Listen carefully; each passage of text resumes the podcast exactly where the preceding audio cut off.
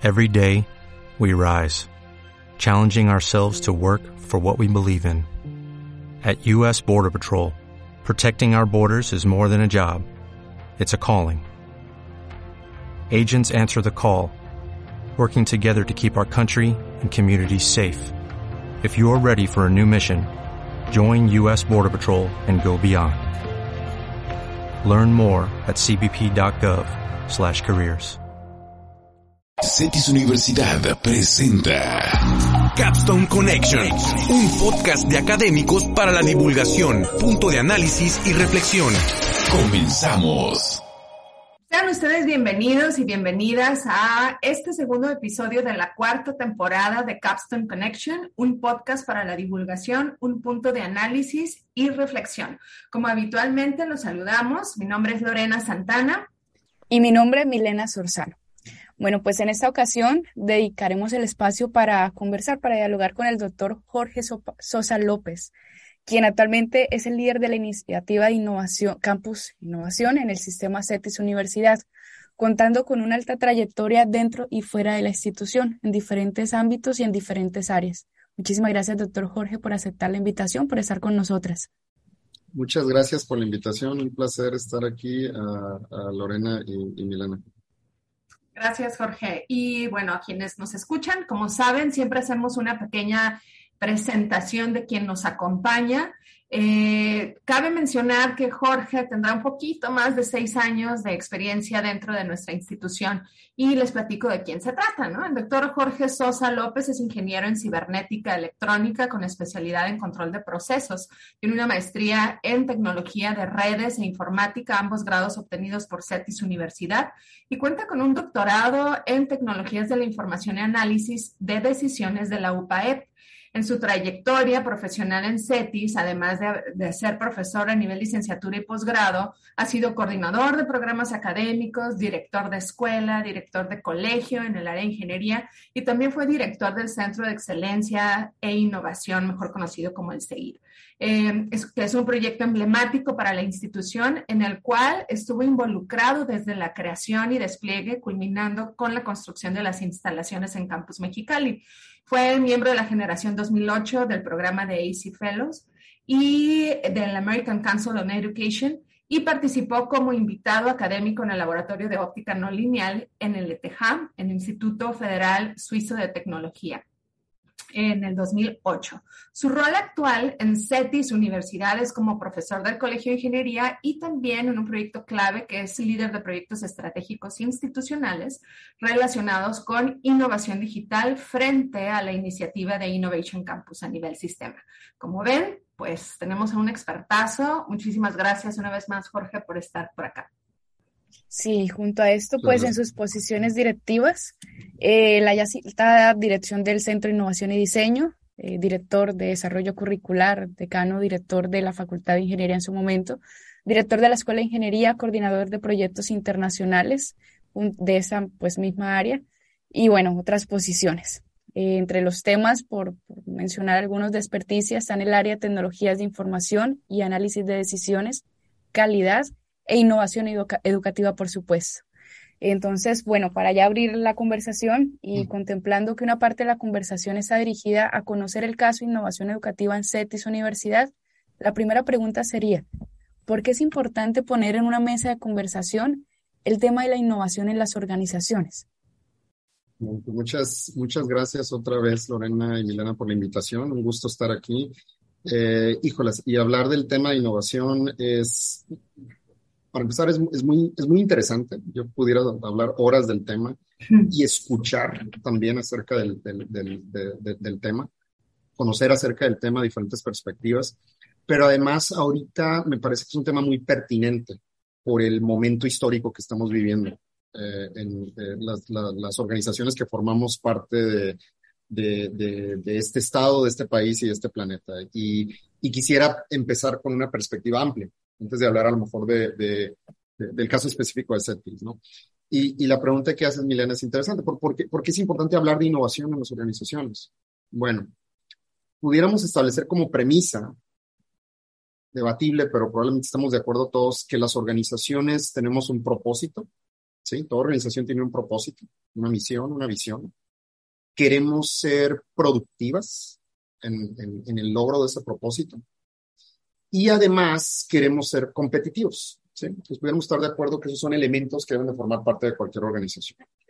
Bueno, si queremos además tener una sostenibilidad, pues hay ciertos, imagínense que estamos, uh, um, que, que, estamos este, cocinando un pastel y que le estamos agregando ingredientes. Entonces, pensemos en dos ingredientes más que es importante para que, para que nuestras organizaciones sean eh, productivas, competitivas y sostenibles.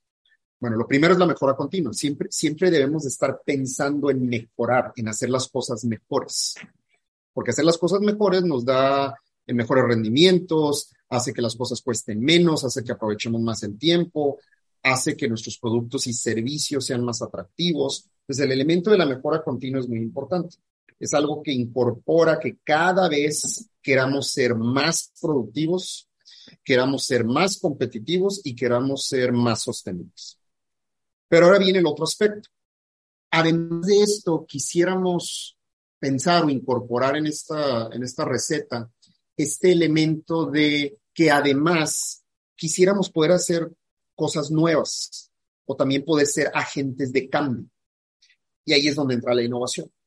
Entonces, podemos, podemos hablar mucho, investigar mucho, leer muchos papers, leer muchas teorías acerca de qué es la innovación, pero de manera muy sencilla podemos definir la innovación como hacer algo nuevo. ¿sí? Pero no lo dejamos ahí. Hacer algo nuevo que genere un beneficio hacia los elementos que acabo de comentar. La competitividad, la productividad, la sostenibilidad y la misión y visión de la organización. Entonces, que las organizaciones estemos buscando hacer cosas nuevas contribuye a que avancen, a, que avancemos hacia el logro de, de estas metas. ¿Por qué es súper pertinente ahorita tenerlo sobre la mesa? Pues, ¿qué acaba de pasar con la, con la, con, la pandemia? Antes de la pandemia, igual, debatible, pero pudiéramos a lo mejor estar de acuerdo que todos queríamos ser productivos, competitivos y sostenibles. Y teníamos nuestra misión, nuestra visión, nuestra mejora continua y decíamos que hacíamos innovación. ¿Qué fue lo que pasó con la, la pandemia? Fue un momento de crisis en donde todo lo que creíamos que era nos lo, nos lo sacudieron pero sabemos que en todo momento de crisis también es un momento de oportunidad. Entonces, aquellas organizaciones que han identificado todo este momento de la pandemia como una oportunidad para hacer cosas nuevas, son organizaciones que van a salir de la pandemia o estar en esta siguiente etapa de la pandemia en, una, en un lugar muchísimo más competitivo e idealmente con mayor productividad y sostenibilidad. Entonces es muy pertinente hablar de innovación. Para empezar. Es muy pertinente hacerlo y hacerlo en los diferentes niveles de la organización. Claro. Sí, mencionas algo, Jorge, clave, ¿no? Y me voy a ir de lo último que mencionas, sobre todo refiriéndonos como a la, al contexto complejo que nos deja la pandemia y que obliga a las organizaciones a replantear algunos algunos procesos justo en torno de la productividad, la competencia, la sostenibilidad en el tiempo. Eh, y también, bueno, ¿qué implica, no? ¿Qué implicó si tenemos a nuestros clientes, tenemos a nuestros proveedores, a nuestro equipo de trabajo? Eh, esto continúa indistintamente del contexto y es importante, aún en esta condición de caos, si lo podemos llamar de alguna manera, realmente buscar cómo es que se puede mejorar y hacer mejor las cosas, ¿no? Entonces creo que eh, este proceso de innovación eh, y, aquí, aquí es donde vamos a buscar momentos de coyuntura, porque no es solo una innovación en los centros de trabajo, sino también tenemos que hablar de innovación en los centros educativos, que es en una parte en donde tú estás eh, realmente indagando, trabajando en estos últimos años. Entonces ahí la verdad la pregunta se me antoja más como cómo puede verse reflejada justo esta innovación en el tema educativo, ¿no? ¿Cuáles serían estas formas o expresiones de la innovación en la educación? Que es un gran reto, me parece. Sí, es un reto enorme porque voy a, voy a decir algo eh, que a lo mejor pudiera ser un poquito controversial, pero yo, yo establecería la premisa que no necesariamente, históricamente, de manera eh, homogénea mundialmente, no en todos los casos las universidades hemos sido necesariamente, o el ámbito educativo hemos sido necesariamente los que más rápido reaccionamos, los que más... hay, hay mucha innovación que surge del conocimiento que hay en, las, en, las, en las universidades, pero también hay sistemas educativos que, que tienen formas de trabajar y formas de hacer las cosas que, que no han cambiado, ¿no? Entonces, el, el, el, tema de cómo incorporar innovación en, el ámbito educativo es muy interesante. Y yo me iría hacia las siguientes premisas. Primeramente, hay diferentes tipos de innovación y diferentes formas en las que podemos hacer innovación. Ahorita, ahorita tú las comentaste. Puedo hacer eh, innovación en, en mis productos, en mis servicios, en mis procesos, en mis sistemas y en mi organización en sí. También, por otro lado, hay diferentes niveles de madurez de la innovación y, ahí relacionado al modelo de, de, de, capacidades de madurez, una cosa es cuando la innovación se trata de hacer porque alguien dijo, hágase innovación. Hay un liderazgo que dice, hágase innovación. Y pues, ¿qué ocurre normalmente ahí? Pues algunos la cachan, otros no. Luego vamos evolucionando a, la, etapa o siguiente fase en donde la innovación la empezamos a hacer en diferentes partes de la organización, pero de manera disgregada y heterogénea. Luego viene el siguiente paso en donde la, in, la, innovación la empezamos a institucionalizar. Y el último nivel, eh, o uno de los últimos niveles, en donde la innovación además ya forma parte de la cultura organizacional y, y no solo se hace, sino que se hace por diseño, se evalúa y forma parte del ciclo de mejora continua. Entonces, regresando a la pregunta de en educación, ¿eso cómo se ve reflejado? O diría, ¿cómo se debería de ver reflejado? Es que podemos ver innovación en varios de los ámbitos. ¿Cuáles son nuestros core processes en educación? El proceso de enseñanza y aprendizaje entre los estudiantes, profesores, programas académicos, o sea, el que aprende, el que está para facilitar el aprendizaje y qué es lo que queremos aprender y desarrollar. Ahí es uno de los primeros ámbitos en donde debiera de haber innovación. Debe de existir innovación en el tipo de oferta académica que tenemos, ¿sí? Probablemente cuando muchos de nosotros estudiábamos, había las típicas carreras, ¿no? Estudiabas medicina, estudiabas ser abogado o administrador o ingeniero, ¿no? Y cuando estudiabas ingeniería era como una o dos, ¿no? Mecánica civil y hasta ahí. ¿Qué es lo que estamos viendo ahorita? Estamos viendo áreas de conocimiento muy particulares y muy específicas que se reflejan en programas académicos o aprendizajes que los estudiantes pueden lograr para el desarrollo de competencias bien específicas. Pues una es esa innovación en donde yo voy a crear nuevos programas, ¿sí? ¿Cómo lo estamos haciendo en CETIS? Ahorita eh, llevamos un ciclo precisamente de rediseño curricular donde estamos sacando nuevas versiones de nuestros programas, donde hay nuevas carreras, nuevas ofertas, nuevas modalidades y nuevos elementos diferenciadores. Pues ahí estamos haciendo innovación. Lo otro es cómo lo despliego o lo imparto. Eh, ¿Qué nos enseñó la pandemia? Hay maneras de generar ambientes virtuales, ¿sí? En donde no necesariamente tengo que tener a todos mis estudiantes en el salón. Puedo tener estudiantes en todas partes del mundo y puedo man manejar dinámicas con tecnologías que son innovadoras, ¿sí? La forma en la que llevo a cabo la educación, la dinámica, ahí ese es otro eh, espacio en donde puede haber innovación. En CETIS, pues hemos incorporado las tecnologías a través del modelo Flex 360, eh, que incorpora esta, estas diferentes modalidades de, de, de, aprendizaje mediadas por tecnología. Y ahorita lo estamos llevando al siguiente nivel, que es el proyecto que, que traemos en el Innovation Campus, fuerte ahorita, que es todo el desarrollo de un campus virtual. El concepto de este campus virtual que le estamos llamando, los programas tienen una modalidad que le llamamos Virtual Flex. El concepto es el siguiente. Vamos a, llevar la educación de CETIS a donde sea que tú estés, como sea que tú estés. Si estás en el trabajo, si estás en tu casa, si estás en el, en el campus, si estás en China, si estás en Baja California o si estás en donde sea, vamos a llevar la educación del CETIS a donde estás tú. Eso es innovador, ¿sí?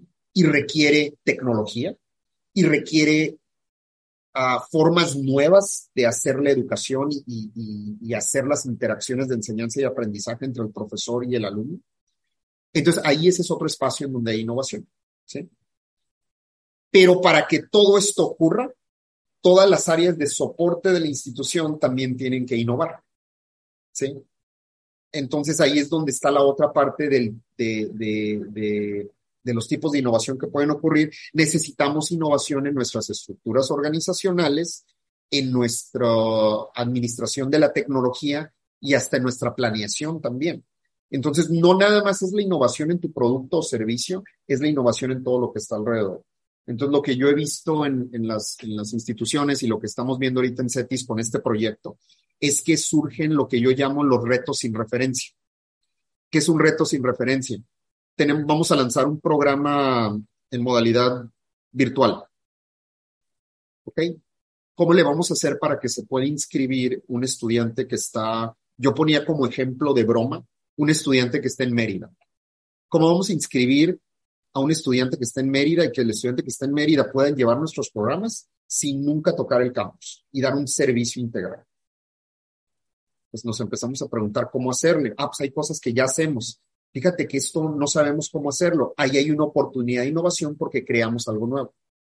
Y resulta que me da mucho gusto que ese ejemplo que yo estaba diciendo del estudiante de Mérida, que todo el mundo bromeaba al inicio de este año, que decía, es que vamos a tener a alguien de Mérida, ¿cómo le hacemos?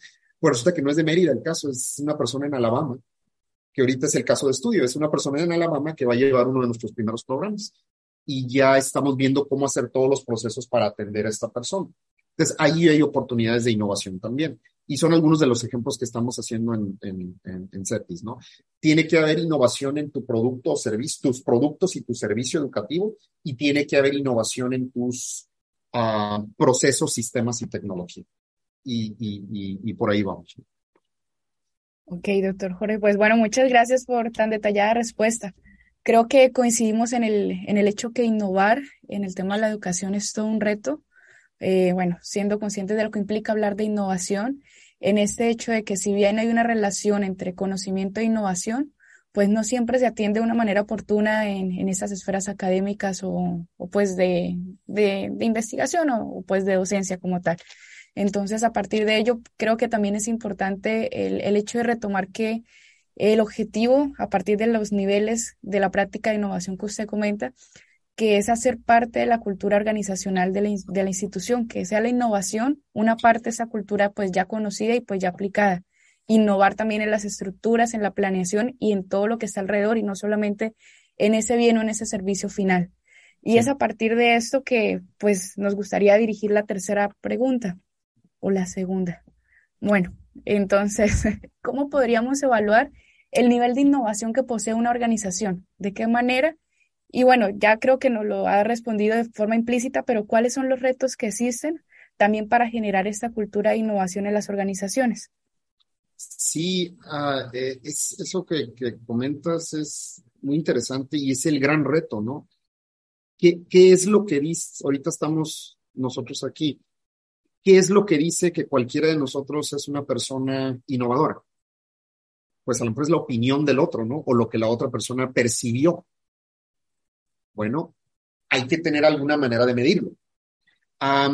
y hay varios niveles aquí. Ahorita comenté los niveles de madurez, ¿no? Entonces, una es la innovación la estoy haciendo porque de repente, o la estamos haciendo porque de repente alguien, algún profesor se le ocurrió hacer algo nuevo en su clase y fue muy innovador, pero ahí quedó.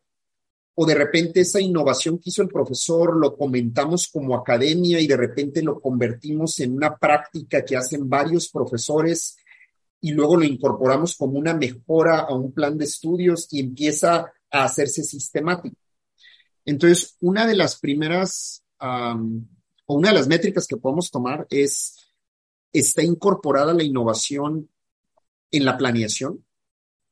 Es decir, hacemos una planeación estratégica, ¿verdad? Y la planeación estratégica, pues, es cómo vamos a lograr las, las metas. Y luego tenemos planeación táctica y planeación operativa. Y aquí la invitación a la reflexión es en esas planeaciones.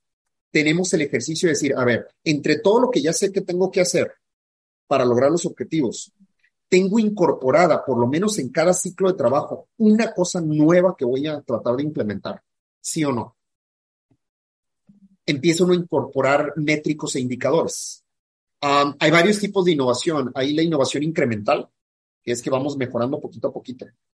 Pues es decir, en la planeación tenemos que tener una innovación incremental, medible y evaluable cada determinado tiempo. O sea, dicho de otra manera, en la planeación tengo que incorporar el forzar a que, a que, a que transmitamos o, o permee esta cultura de la innovación.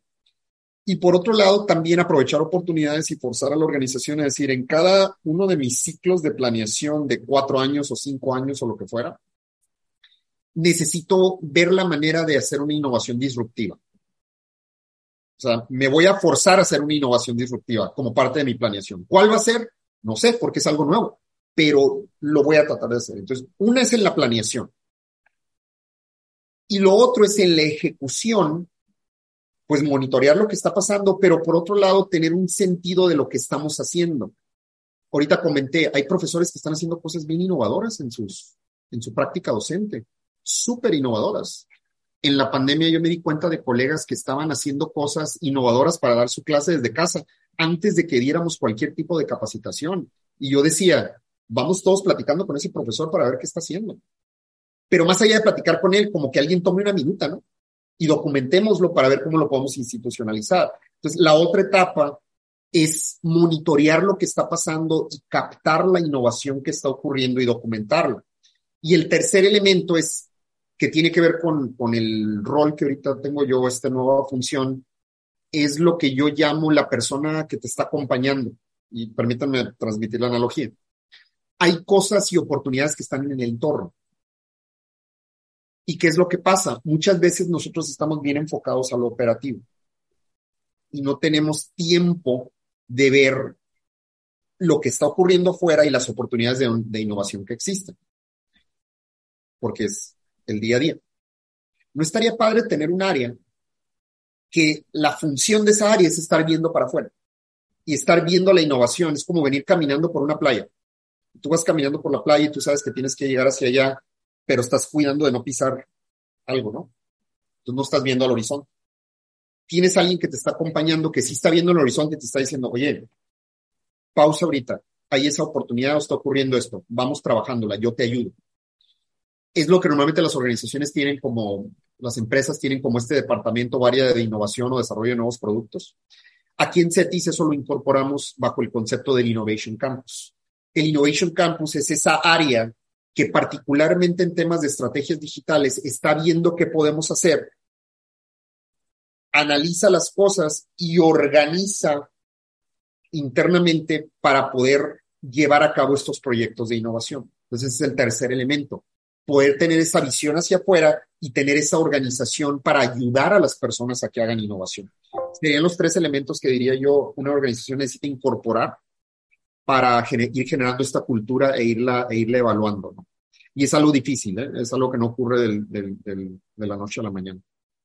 Me encanta cómo lo, lo, pones porque antes de que dijeras que era algo difícil, decía yo, bueno, claro, es, es un esfuerzo que es un esfuerzo que tiene que ser articulado, ¿no? Al final de cuentas tiene que ser articulado, no es un esfuerzo en silos eh, y sin duda representa eh, ponernos a todos en una misma sintonía, que la innovación signifique lo mismo eh, para para todos los que están formando parte de una misma institución.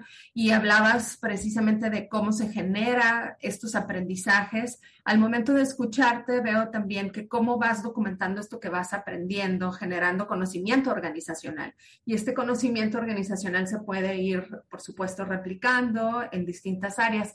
Y me lleva a pensar en qué es lo que implica para un docente, al final de cuentas, una innovación, qué es lo que implica para, para un administrativo, qué implica para una persona que está en gestión. Digo, a lo mejor esta pregunta no estaba totalmente en el guion porque quienes nos escuchan organizamos nuestros guiones, eh, pero hablando precisamente en esta última pregunta que, que tenemos programada para ti, de cómo ya nos platicaste un poquito de cómo se ve la innovación en CETIS, cómo se ha relacionado y evolucionado la innovación en CETIS, a lo mejor si nos puedes platicar un poco, pero me gustaría sobre todo agregar qué implica para quien al final de cuentas está, está en este binomio que es el centro de cualquier centro educativo, que es el profesor y el estudiante. Fíjate que la, la, la, te agradezco mucho la pregunta, que está súper interesante. Y yo diría, la, la respuesta que, va, que voy a dar va a estar simplista, pero súper compleja de, de, de, de, implementar sistemáticamente es que para el profesor, por ejemplo, yo, soy profesor también, ¿qué es lo que para mí tiene que ser innovación cada, que cada semestre, trimestre o el que sea ciclo que voy a dar una clase? tengo que pensar qué fue lo que hice anteriormente con esta clase, qué es lo que puedo incorporar nuevo en cuanto a actualización de algún tema, en cuanto a lo mejor algún ejercicio dinámica, alguna metodología nueva, algo nuevo, por lo menos una cosa nueva que yo pueda ir incorporando en mi clase en cada ciclo. Y ya que la incorpore, evaluarla. O sea, ese es mi rol como, como, como, profesor. Eh, porque me pueden encargar muchos roles como profesor, pero como bien dijiste, Lorena, es mi interacción con los estudiantes. ¿Cómo puedo incorporar cosas nuevas a mi práctica docente que van a hacer que el estudiante esté más comprometido con su aprendizaje y pueda lograr aprendizajes más significativos. Exacto. Eso es lo que yo tengo que tener en mi cabeza. Entonces, yo el ejercicio que hago es tan sencillo como, ok, híjolas, es que normalmente manejaba estos casos o estas, uh, eh, este tipo de, de, ejercicios. Ahora voy, voy a involucrar algo nuevo, voy a traer a alguien nuevo que va a platicar con, con mi grupo. Voy a tratar de utilizar una nueva metodología que les quiero enseñar, algo nuevo que voy a incorporar y siempre estarlo haciendo. Ese es el, primer elemento. Y lo otro, yo sí soy de la idea de que también no debemos de ser egoístas con eso. Entonces, en el sentido de que debemos de tener, aquí ya esta parte queda un poquito entre el rol del profesor y el siguiente nivel. Tiene que haber espacios donde los profesores compartan o compartamos lo que estamos haciendo y lo documentemos. Porque yo, debo de decir que en este ejercicio que yo trato de hacer de incorporar algo nuevo, la gran mayoría de, las veces eso nuevo que he incorporado ha sido algo que vi que otro profesor hacía que yo no hacía. La verdad, no, no crean que la mayoría de las cosas han sido de mi cerebro. La mayoría de las cosas, oye Lorena, yo no sabía que tú hacías esto, platícame un poquito. Oye, eso está interesante fíjate que voy a ver si me funciona a mí. Y yo te platico algo a ti y tú dices, yo tampoco sabía eso. Pero la clave es que si, si queda ahí, no lo institucionalizamos. Tenemos que documentarlo también para que esas buenas prácticas se vuelvan buenas prácticas institucionales de, de esta cultura de innovar. Siempre pedirnos o preguntarnos qué es algo nuevo que puedo hacer. Y en los siguientes niveles, pues ahora sí que como coordinadores directivos y hasta los más altos niveles, ¿qué vas a hacer nuevo en tu plan de trabajo? en el siguiente ciclo y cómo lo vas a, cómo lo vas a medir. Y por cierto, no tienen que ser 20 mil cosas nuevas. Que de acuerdo, sí. Que sea incremental, porque tenemos muchas cosas que hacer. Eh, por, por ahí va, yo creo. Milena, antes nomás una, una pregunta que ahorita escuchándote, eh, eh, ¿pondrías en el mismo nivel de importancia la innovación organizacional que la innovación en el salón de clases? Fíjate, ah, qué buena pregunta. Las pondría es que me quiero tener cuidado con utilizar la palabra nivel. las pondría, sí, las pondría en, el, en el mismo ámbito de importancia para la institución. ¿Por qué? Porque nuestro core process es la educación. El core process y los actores eh, principales son el estudiante y el profesor. Ese es nuestro bread and butter, es a lo que nos dedicamos pero si no tenemos mecanismos de soporte, yo soy una persona en, el trabajo que yo he hecho, yo creo firmemente en que, en, que deben de existir estructuras de soporte. Entonces, si las estructuras de soporte no existen y la cultura nada más está aquí en el core process y no hay una cultura alrededor para dar soporte y fomento a esto, se queda corto. Entonces, están en diferentes niveles. ¿sí? Pero están en el mismo ámbito de importancia, queriendo decir, si, nada más estás haciendo innovación en, una, en un pedazo de la cancha, te estás quedando, te estás quedando corto con la película completa de la organización. Entonces deben de estar en el mismo ámbito de, de importancia y de pertinencia. Esa es mi, esa es mi, mi, mi opinión. ¿Por qué? Porque luego, luego pasa la, la, innovación frustrada, que tienes mucha gente queriendo hacer innovación pero ahí se queda y no, no se vuelve trascendente porque la organización no la documenta, no la promueve, porque la organización no está, uh, no está alineada con la cultura de la innovación. Entonces tienen que ir de la mano, yo, yo creo. Y es más, voy a agregar algo todavía más, más eh, controversial. También todos los aspectos administrativos y financieros tienen que estar alineados. Todo, todo tiene que estar alineado. Si no, um, tenemos que entender que somos una sinergia corresponsable. Entonces, sí, el binomio alumno, profesor, enseñanza es medular. Pero si no tenemos todo lo demás también innovando en lo que hacemos, nos quedamos cortos. Y ahí está el gran reto que tienen las o que tenemos las universidades. Está el gran reto ahí. Ok, doctor Jorge, pues, pues bueno, muchísimas gracias con, con todos estos elementos que pone en la mesa. El, el hablar de articulación de, de, equipos de trabajo creo que también es bastante importante y también nos daría para otra hora de conversación de, cómo hacerlo, ¿no? De cómo articular no solo quienes están enfocados en el servicio específico, sino en todas estas, eh, ¿cómo lo podríamos llamar? Todas estas ruedas o todas estas formas que, que apoyan al objetivo principal. Entonces, pues esperamos tener el gusto de, invitarlo de nuevo. Tenemos, eh, como ya es habitual en las anteriores entregas, eh, algunas puntuaciones de con qué nos quedamos con tan valiosa conversación. Entonces, a partir de ello, lo primero es que a nivel general es importante hablar de innovación en las organizaciones porque esto abona directamente a los propósitos y los objetivos ya planteados, que las organizaciones sean sustentables, sean productivas y sean competitivas. En este sentido, hablar de mejora continua, como usted bien lo ha mencionado, es indisociable cuando hablamos de innovación. Eh, esos binomios, como usted lo menciona, de innovación, mejora continua, pues creo que han sido muy claros y muy reiterativos dada la, lo apremiante de ello. Un tercer punto, los entornos caóticos eh, pueden generar oportunidad y creo que este punto lo hemos hablado diferentes escenarios económicos, sociales, políticos y ahora que tocamos el tema de innovación educativa, pues también se ponen de manifiesto. Eh, aunado a ello, bueno, el hecho de que uno de los retos es que la innovación sea parte de la cultura organizacional de la institución, de que no sea solo un momento, sino que sea algo constante y permanente que la organización conozca y pues eh, genere de forma también sistemática, como bien lo ha mencionado. Otro punto también es el hecho de la generación de la innovación para aprendizajes significativos, como lo ha hecho eh, mención aquí en, en, CETIS, en el sistema CETIS Universidad, que ha propendido por esto, y incluirlo de nuevo pues sistemáticamente, que haga parte de esa cultura, de que todos lo hagamos de la mejor manera. Entonces, estos puntos por una parte. Lorena, pues con los siguientes elementos, ¿con qué más nos quedaríamos? Sí, claro, de hecho es un tema que yo creo que apenas abrimos, ¿no? Apenas abrimos y ahí podemos, eh, realmente hacer varios episodios, pero creo que la innovación tendría que estar presente en todas las estructuras de la planeación estratégica, como bien lo mencionaste, Jorge, en toda, en todo, ¿no? En todo nuestro quehacer administrativo en instituciones educativas y de lo académico. Eh, me, me, gusta esta frase que mencionas como en la innovación, estos retos sin referencia, porque, porque nos obliga o nos confronta o nos cuestiona, ¿no? ¿Qué cosas estábamos haciendo, pero no tenemos algo con que a dónde regresar.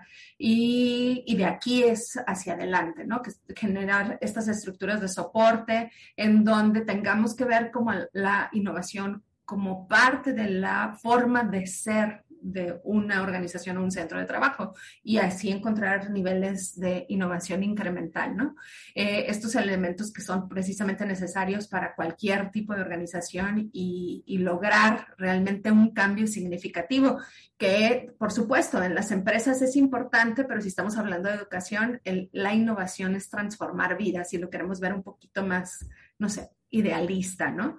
Eh, no sé si quisieras quedan unos dos minutitos si quisieras agregar algo más, Jorge. Pues no, me parece que, que, que, resumieron los puntos mucho mejor de lo que yo los expresé. ¿Nos estamos bien? Este, ah, sí. Estuvieron, estuvieron, uh, estuvo, estuvo perfecto. No, na, nada más esta cuestión de que yo, yo, yo comentaba el, el, el, ejemplo, lo quiero contextualizar, el ejemplo de la industria 4.0. La industria 4.0 antes de la pandemia era una aspiración. Todo el mundo quería hacer todo lo que Industria 4.0 nos decía, innovar en procesos, automatizar. Todo el mundo quería hacerlo, pero no sabía cómo. Llegó la pandemia. Y todos supimos. o más bien, llegó la pandemia y resulta que la Industria 4.0 ya llegó, porque la teníamos que hacer. Entonces, yo la reflexión en dos partes con la que cerraría es que no nos esperemos como organizaciones o como personas a tratar de ser innovadores cuando ya nos forzaron a hacerlo. De acuerdo y tratemos de incorporarlo como parte de la cultura y recordar que eso no ocurre el día de mañana. Entonces vamos empezando lo más pronto posible, ¿no? Entonces por ahí, por ahí va. Y aprovechar a las personas que están dispuestas a, a entender esto para, para empujar los liderazgos, ¿no? Que también es otro aspecto muy interesante del cual se puede platicar en tema de innovación. Claro, el liderazgo para la innovación, lo que se necesita, porque ahorita estábamos hablando de estructuras eh, y cambios significativos en procesos, pero el, liderazgo implica quién está al frente de qué y cómo lo gestiona y cómo lo trabaja, ¿no? Así es, sí, definitivamente, así que queda, queda espacio para, para discusión y yo encantado de, venir a platicar en, alguna otra, otra, otra ocasión y les agradezco mucho la, la invitación. No, al contrario, usted por compartir el conocimiento, como bien lo mencionó. Muchísimas gracias, doctor Jorge. Gracias a ustedes. Gracias, Jorge. Gracias a quienes nos escuchan. Eh, sin duda, este será un episodio que podemos repetir porque además, si bien es cierto, estuvimos hablando de innovación educativa, son elementos que pueden ser transversales a distintos tipos de industria. Eh, recuerden, Capstone Connection. Esto fue Capstone Connection, un podcast de académicos de CETIS Universidad para la divulgación, punto de análisis y reflexión.